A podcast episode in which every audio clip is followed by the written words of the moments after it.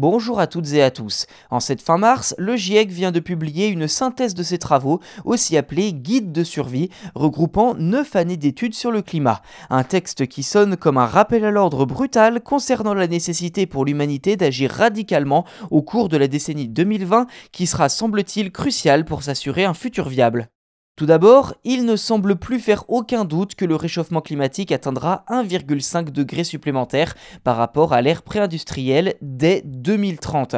En effet, la température a déjà grimpé de près d'1,2 degré Celsius en moyenne d'après les données du GIEC.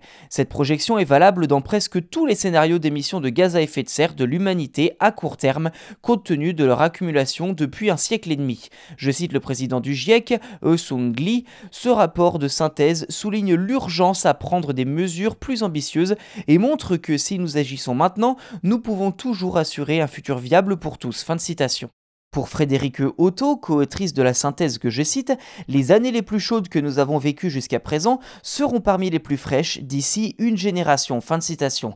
En effet, les huit dernières années que nous avons vécues ont été les plus chaudes jamais enregistrées au niveau mondial. D'autres experts expliquent pour leur part, je cite, que les bénéfices économiques et sociaux à limiter le réchauffement climatique en dessous la barre des 2 degrés Celsius supplémentaires dépassent le coût des mesures à mettre en place pour justement pallier la conséquence des 2 degrés supplémentaires. Fin de citation. Le GIEC note aussi que plus les gouvernements attendront pour lutter contre le réchauffement, plus il sera difficile de maintenir un climat stable. Ainsi, le développement des énergies renouvelables est un grand pas en ce sens. Je cite, de 2010 à 2019, les coûts ont diminué durablement pour l'énergie solaire, moins 85%, éolienne, moins 55%, et les batteries au lithium, moins 85% également. Fin de citation.